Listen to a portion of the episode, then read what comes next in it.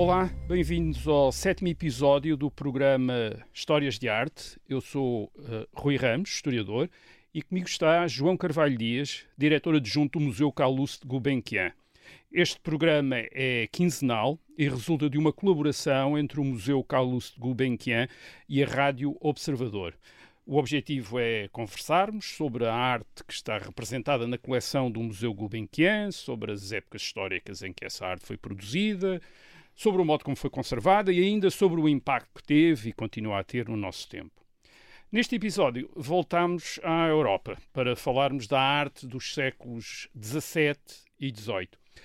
Antigamente, antigamente havia o hábito de contrastar estes dois séculos de uma maneira bastante radical.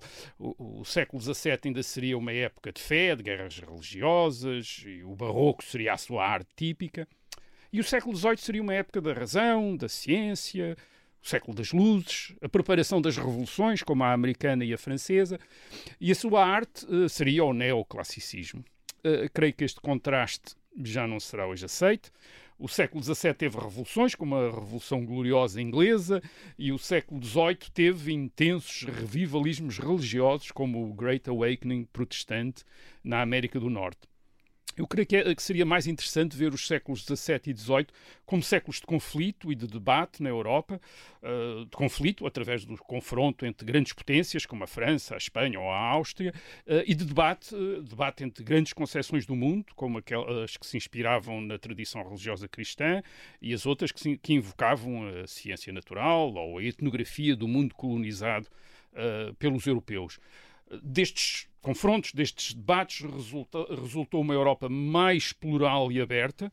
Uh, uma Europa que está a integrar o resto do mundo através do comércio, da colonização, a aumentar a sua própria produção de alimentos e a desenvolver sociedades muito prósperas. E isso é interessante para a arte, porque muitos artistas puderam produzir pintura, uh, escultura, orivesaria, cerâmica com um apuro crescente e para públicos cada vez mais diversificados e sofisticados. Uh, este é o, estes são os séculos em que a arte deixa de estar sujeita simplesmente ao gosto dos patronos tradicionais, os grandes príncipes, os, uh, as grandes figuras da Igreja, e passa a ser escrutinada por uma classe de críticos que a discutem em publicações. Uh, não, não quer isto dizer que os artistas desta época sejam os melhores de sempre, uh, mas provavelmente nunca tinha havido antes tantos bons artistas na Europa. Enfim, parece-me que isto é talvez mais importante para compreender a arte destes dois séculos do que o contraste escolar dos estilos eh, barroco, neoclássico, etc. O, que lhe parece, João Carvalho é, estou completamente de acordo com, relativamente aos perigos da compartimentação, dos chamados períodos. Um, e isso eh, é tão válido para a história como para a história da arte. Uh, temos de ter presente as questões culturais e das mentalidades que acompanham a sociedade em todos estes períodos um, que muito convenientemente organizámos em séculos ou décadas, aos quais atribuímos rótulos, uh, o que de alguma forma nos ajuda a situá-los na linha do tempo e torna o discurso mais, mais fluido, mais fácil, mas nem sempre o mais fácil é o mais adequado. Exatamente. Uh, os contrastes uh, esbatem-se ou acentuam-se por, por, fenómenos que identificamos. Eh, isto, é, isto é muito, eh, muito frequente quando falamos em estilos, quando uhum. temos uma meta para o barroco, mas de repente utiliza, vemos um fenómeno barroco uh, no, no, em algo que é a, a anterior ou até posterior. Um, a, a, arte, a arte europeia ela tem um, efetivamente uma, uma, uma linha condutora que de alguma forma vem desde a antiguidade uh, e que só é verdadeiramente posta em causa pelo modernismo uhum. uh, e pelas vanguardas. Porque efetivamente as, as, vanguardas não querem uhum. olhar para o passado, não é? As, as, vanguardas estão nesta, nesta perspectiva da flecha que é lançada e que eh, está em, em movimento para o futuro. Uh, mas mesmo assim uh, interrogamos se foram verdadeiramente bem-sucedidas. É verdade. elas estão constantemente a, a, a tropeçar, digamos, a tropeçar, nas suas próprias questões e a voltar, exatamente. Uh, nestes séculos, parece-me que se há uma arte que emerge com um grande destaque uh, na Europa é a pintura. Isto não quer dizer que as outras artes não continuem a ser uhum, desenvolvidas claro. e a grande nível técnico, uhum. mas a pintura, e muito especialmente a pintura a óleo sobre tela, adquire nesta época, parece-me, uma importância que, aliás, hoje se reflete na centralidade das galerias de pintura europeias nos roteiros turísticos e até mesmo na educação artística. Um, é muito provável que, se formos convidados a nomear artistas europeus dos séculos XVII e XVIII, os primeiros nomes que nos ocorram sejam os de pintores Uh, dizer, como se os pintores fossem uma espécie de aristocracia uhum. das artes. Uhum. Aliás, em relação à coleção do Museu Carlos Gulbenkian, nota, uh, uh, o Gulbenkian ele próprio ele colecionou artefactos muito variados, mas eram os quadros, se não estou enganado, que tratava como os meus amigos. Uhum. e foram também os quadros aqueles que, objetos da sua coleção que maior exposição tiveram durante a sua vida, nomeadamente através uhum. de empréstimos a museus. Exato. Eu julgo que, a questão, a, pintura, é, é, obviamente que é muito importante para a coleção Gulbenkian e para o próprio Carlos Gulbenkian, embora eu julgue que, que quando ele fala em amigos ele está uh, a generalizar em relação a todas ah, as certo. categorias não da arte. Não, não, era, era só a pintura. pintura. Eu julgo que, que, ele aí, efetivamente tem, tem muitos amigos e muito variados amigos Exato. e de muitas nacionalidades e proveniências. Uh, agora, é, é interessante essa questão da, da do paragão da pintura, porque ainda que se nós recuarmos um pouco Uh, temos primeiro a tratadística da arquitetura Sim, e só é, depois a, a, arquitetura em que, o, em que o arquiteto é uma espécie de um, de um demideus, Sim, é o construtor, alguém que organiza o mundo, não é? O mundo físico, uh, aquele que, que, que, não é o que já existia, é aquele que de alguma forma a, a, cultura permite transformar. Uh, e efetivamente que as outras, uh, as outras formas artísticas estariam submetidas a este primeiro uh, momento, que é o momento da arquitetura. este é de facto o modelo canónico, não é? todavia, a, a, pintura teve sempre uma extraordinária capacidade de transportar o observador para a sua própria história, para algo que constrói no seio da própria pintura. Quer isto uhum. dizer, uma tela ou uma tábua ela encerra em si uma narrativa própria que é a da pintura. Mesmo que ela seja a representação da realidade, essa realidade constrói-se no seio outro da, da realidade que nós, uh, física que nós conhecemos e ela está efetivamente dentro do quadro. Um, agora, essa questão da, da, representação é extremamente importante porque ela, ela, evolui e a representação a determinados momentos deixa de ser uh, importante como para os pintores. Mas uh, os jogos de, de, cores, das formas, uh, podem ser tão fascinantes como uma pintura re uh, religiosa. o retrato, as naturezas mortas, ou a paisagem, portanto, categorias mais canónicas. Gulbenkian foi atraído pela complexidade da disciplina pintura. Aliás, ele procurou aprender. ele ele documentou-se, ele uhum. correspondeu-se com, com especialistas, uh, ele, ele anotou livros, ele tentou efetivamente compreender o que era esta coisa de pintura que o atraía e que de alguma forma também era muito valorizado pelo mercado. Portanto, teria Exato. que haver aí uma justificação, outra, uh, cultural, etc., que ele queria compreender. Um, ele reconheceu muitas vezes que era conduzido pelo gosto e não pela erudição. Ora, o gosto é uma categoria que deixou de ser pertinente na arte moderna, contemporânea. Sim, a, crítica, é? a crítica dispensou sim, essa, essa, esse valor, digamos assim. Ah, ele, mas ele considerava efetivamente opiniões como, como o de Branson, não é? o homem do Renascimento, o homem que se isolou uhum. na Vila Itati, em Itália, que, que tem uma, uma linhagem, e Canas Clark, curiosamente vem dessa linhagem também do Renascimento, uh, e de muitos outros. Portanto, ele procurava, sobretudo, respostas para as suas tuas dúvidas e colocavas.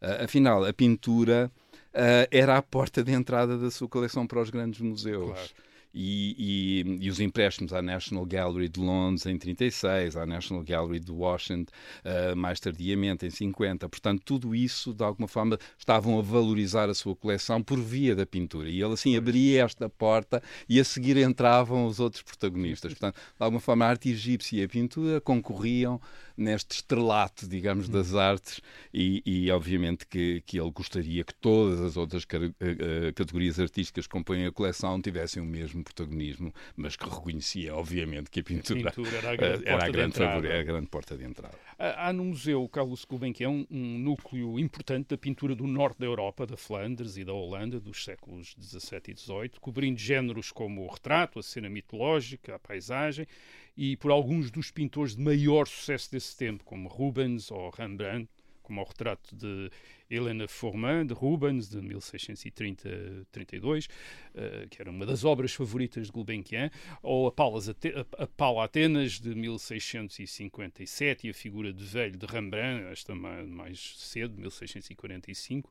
Uh, aliás, entre esses seus amigos, o Gulbenkian considerava a figura de velho de Rembrandt como o mais notável uhum. desses amigos, não é? é sim, e efetivamente é, é, é, um grande, é uma grande pintura. A, a, a predileção de Gulbenkian pelo retrato e pela paisagem são evidentes uh, na coleção. É, são categorias uh, em que está, é recorrente esse, esse denominador comum ao, ao nível da representação. No caso do retrato, ele pode efetivamente assumir uma natureza idealizada. Mas o, o sujeito da representação possui, para além dos atributos que o caracterizam, a subjetividade psicológica, que só os grandes pintores são capazes de atribuir aos protagonistas da pintura. Então, isso é uma camada extremamente importante uh, na, uh, para a, a, qualidade, digamos assim, de um retrato. Uh, e está presente nas três obras que referiu. uma extraordinária eu diria até totémica, Helena Forman, casada com o próprio Peter Paul Rubens em 1630. Repare, o, o, ele é, a datação desta pintura é 30-32, portanto eles estariam muito recém-casados. Ela tinha 15 anos uhum. quando casaram, 14 para 15. Uh, é uma pintura central na galeria de, de, de, de Gulbenkian a partir de 30.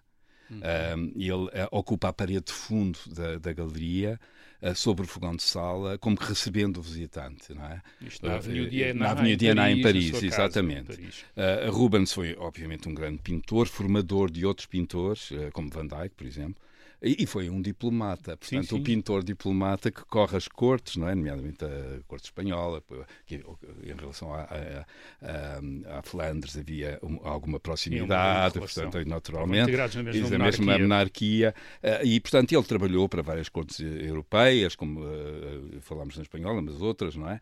Uh, no caso da, da figura de ancião, do, do holandês, neste caso, portanto, o Rembrandt van Rijn, ela foi pintada já depois da morte de Rubens. Portanto, uhum. temos aqui, digamos, um outro, uma outra geração.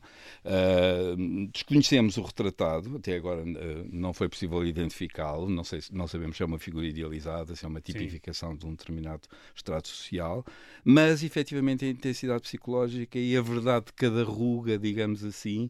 Uh, uh, remete-nos remete efetivamente para essa questão da probidade, da, da verdade da pintura. Uh, a sua vontade, digamos, de construir uma realidade que que lá está, é construída dentro da tela, não é? Uh, uh, por último, a figura mitológica, uh, que, também de, do Rembrandt, mas trabalhando com a oficina, portanto não exclusivamente do Rembrandt, a deusa Palas Atena, tem como base um modelo real. E esse modelo real é o próprio filho do artista, o, o Tito. desta vez, o, o Gulbenkian, obviamente, que tem uma, uma, outra, uh, uma outra intensidade, uh, não tão extraordinária como no, no, no, no, no retrato do ancião, mas é, não, não deixa de ser uma, também uma pintura de grande impacto. É, são, são três pinturas, estas que falámos, uhum. pertenceram às, às, às, coleções imperiais russas, de, provenientes do Museu do Hermitage, que ele comprou às entidades soviéticas entre 29 e 30. Uh, estivemos a falar de retratos, mas talvez seja destacar também o gosto pela paisagem, como mostra a paisagem fluvial com a igreja uhum. de 1660, um quadro de Jacob van Ruysdael, em que a paisagem já não constitui apenas o fundo de um retrato, como, uhum. mas ocupa todo o quadro, visto ao nível do chão, aliás, com a figura humana reduzida a um pormenor e uma particular atenção às nuvens, o que dá uma uhum. grandeza inesperada à paisagem. É um, é um, grande quadro. É, é extraordinário. E, um, e essa, exatamente isso que referiu da paisagem eh, ocupar, digamos, uh, toda a superfície da, da, da, representação, é porque ela efetivamente é o sujeito, não é um Sim. retrato do, uh, de alguém ilustre, ou, de, uh, portanto, ou, ou apenas de um, de um de um burguês, uh, porque isso é, é, obviamente que existe na pintura holandesa deste período, uh, mas é a paisagem uh, de Ruysdael, que é uma paisagem por excelência, e, ele efetivamente é um mestre de, dessa chamada Idade do Ouro da pintura holandesa. esta estas, a sua pintura, a paisagem, neste caso, que são também muitas vezes vistas de Arlen, cenas marinhas, os céus imensos, está tudo lá. Uh, aliás, é interessante porque uh, Kenneth Clark, eu volto a Kenneth Clark, porque é uma figura importante para a coleção Gulbenkian e para Gulbenkian, como um referência, é um grande, um grande conselheiro e alguém que estava muito habituado a ver pintura, não só uh, pelos seus conhecimentos académicos por aí fora, mas alguém que tinha um ritmo de ver pintura que, que lhe permitem uma, uma visão e um, e um à vontade, ainda que, que cometesse os seus erros, claro, como todos os humanos. Todos. Mas é interessante porque ele, ele via, ele, Kenneth Clark, via em rua Roosevelt, um, um precursor de Constable. Ah, e Constable sim. era também um pintor que o Benken uh, gostava muito e que pronto, nunca conseguiu uh, comprar para a coleção. Um, Curiosamente, as pinturas uh, e, e, o desenho de Ruysdael na coleção Gulbenkian foram adquiridos em datas anteriores à relação com Kenneth Clark, portanto não houve influência, digamos, do apenas, apenas, um, uma um, encontro de um encontro de espíritos, exatamente. Ainda a propósito de paisagens, podemos descer do norte para o sul da Europa e da paisagem natural ou rural para a paisagem urbana e muito especialmente as vistas de Veneza de Francesco Guardi da década de 1770. Aliás, é um uhum. pintor muito representado exatamente. na coleção uh, Gulbenkian, não é? é? Exatamente. As vistas de Veneza de Guardi, a célebre Vedute, a, a, a classificação, digamos, técnica para ela, pesado italiano, são interessantíssimos levantamentos da, da Veneza de 700, portanto, século XVIII. Há, há, aqui pitoresco, que é uma categoria que está muito, uh, digamos, muito presente neste período. Há a história, a própria história da Sereníssima, uh, Sereníssima da República, República, das suas festas, dos seus costumes. Portanto, é, há a luz da, da laguna, que é uma, um, são céus uh, muitas vezes sim, são protagonistas, sim, fazem parte, ocupa uma grande, uma grande do superfície do quadro. É uma pintura agitada, agitada no sentido uh, que os personagens estão todos em atividade, Sim, em movimento, etc. Falar, Exatamente, movimentar-se. Uh, é, e por isso tudo é, é, é inovadora. Um, quase que podíamos numa esquina encontrar o Casa Nova, outro protagonismo deste. Deve deste, lá estar. Deve, deve lá, estar. estar. deve lá estar. É, uh, Gulbenkian adquiriu efetivamente 19 obras uh, do pintor entre 1907 e 1920 o que é uh, notável e demonstrativo do seu interesse por Guardi e por Veneza. Voltando agora ao retrato, o Gulbenkian reuniu também um importante conjunto de retratos uh, por pintores franceses do século XVIII. Uhum. A maior parte são pinturas a óleo, mas há também um importante retrato a pastel da autoria de Latour, o retrato de Duval de L'Epinois, de 1745. Este senhor era um secretário de Luís XV e tem os livros, tem um globo e, e, de alguma maneira representa, representa, o que pensamos do século XVIII, ou a é imagem verdade, é verdade. que nós temos do século XVIII. É é? Aliás, é interessante que os retratos de, de pintores franceses deste período na coleção Gulbenkian são um interessantíssimo hum, conjunto de tipos sociais. Eles incluem membros da aristocracia, orifes, pintores, uma bailarina, uma cantora de ópera e um alto funcionário como Louis Duval de L'Epinois, que era Marquês de Saint-Vrain, conselheiro de Luís XV. Ora, trata-se de um homem muito rico, este, este sujeito representado, um grande financeiro e fermier, Uh, um homem culto, é um, um, cobrador de um impostos, cobrador de impostos exato, portanto, uh, uh, com gostos literários, muito sofisticado, aliás, como, como, se pode ver por toda a entourage, com, com uma, uma, preocupação da, da sua própria aparência e é, é, curioso na sua propriedade de Saint-Vrain, portanto, ele é efetivamente Marquês de Saint-Vrain, que viria a pertencer a Jeanne du Barry. A Jeanne du Barry é a última favorita de Luís XV. O Marquês construiu aí um obelisco em, em homenagem aos Cassini, que são os responsáveis pelo sistema de medidas que permitiu a realização do mapa geodésico da França. Portanto, tudo isto é extremamente interessante do ponto de vista do, do momento histórico que se está a viver. Este pastel manteve-se na família uh, uh, do. Uh, durante séculos, até ser comprado pelo costureiro Jacques Doucet. Uh, em 1909. Depois passou para o barão Henri de Rothschild, em 27, que o vendeu ao Gulbenkian em 43, uh, quando ambos viviam em Portugal. é muito... Aliás, o Gulbenkian comprou várias coisas ao barão. Uh, e, este, este extraordinário pastel é efeito, considerado uma obra-prima do século XVIII francês. Uh, mereceu muita troca de correspondência entre Gulbenkian e Neflac, novamente, que confirmou uh, como ele era importante, uma obra para a coleção Gulbenkian do rei dos retratos a pastel, este extraordinário Maurice Canton de Latour. Obrigado ao João Carvalho Dias. Voltaremos daqui a 15 dias para falarmos de outras artes uh, da Europa dos séculos XVII e XVIII, uh, representadas na coleção Gulbenkian. Até lá e contamos consigo.